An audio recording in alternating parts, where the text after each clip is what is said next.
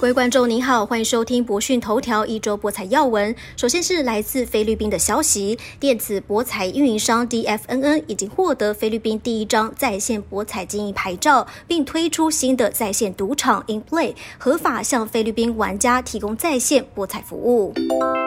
菲律宾企业集团 Udana 旗下的博彩级酒店业务公司 PH Resorts 表示，位在宿务的综合度假村 The Emerald Bay 两座酒店现在都已经完工，并表示度假村目标二零二一年底试营运，二零二二年第二季全面开业。根据了解，The Emerald Bay 一期将设有包括中场、高端中场和贵宾厅，一共一百二十二张赌台，另外还有六百台老虎机、两百七十间酒店客房。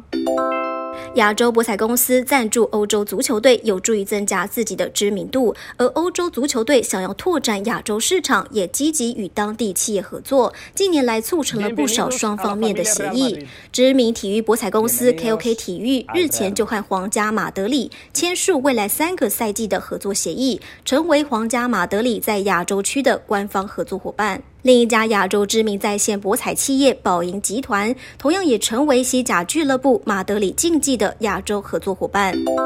一样产业两样情，国际知名博彩品牌博狗巴巴表示，由于在线博彩发展受到打击，为了尊重地方法规，保障玩家安全，决定退出亚洲市场，影响业务包括体育博彩及在线扑克。根据发布公告，受影响国家包括柬埔寨、中国、印度尼西亚、日本、马来西亚、韩国、泰国及越南。不过，在线市场增长速度最快之一的印度，虽然也未在亚洲，但因为博狗在当地推出的产品与其他亚洲国家不同，因此不在这一波影响名单内。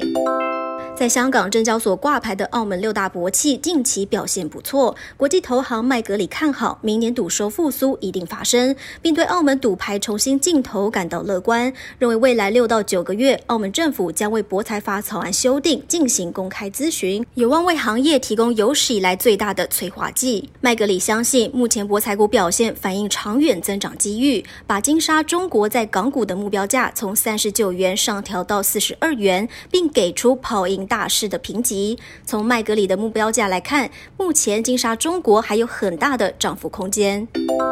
香港赛马会本季从九月初开跑，已经过了三个月。虽然有工位危机的干扰，赛马活动依然持续。而在这三个月内的超级吸金王，就是季内三战全胜的金枪六十，一共获得七百一十二点五万元奖金。马主陈家良分会其中七成，大约五百万元。而在第一班马中，又以明德之星赚最多，已得到一百六十一点二五万元奖金。澳洲新一集团董事总经理表示，集团斥资三十六亿澳元的女王码头布里斯班项目，还是有望在二零二二年下半年开业，是今年少数几个没有受到工位危机事件影响的 I 二项目之一。这个项目是新一集团与周大福集团及远东发展有限公司的合资项目，将通过四个酒店、五十家餐厅、十二个足球场及两千套住宅公寓，重新打造布里斯班的中央商务区。还将以一个全新扩建后的博彩空间替代旧有的 Treasury 赌场。韩国的外国人专用赌场运营商 GKL 表示，在防疫限制下，旗下两家首尔赌场以及一间位在釜山的赌场都延长关闭到十二月二十九日。公司预计十二月亏损恐怕因此扩大。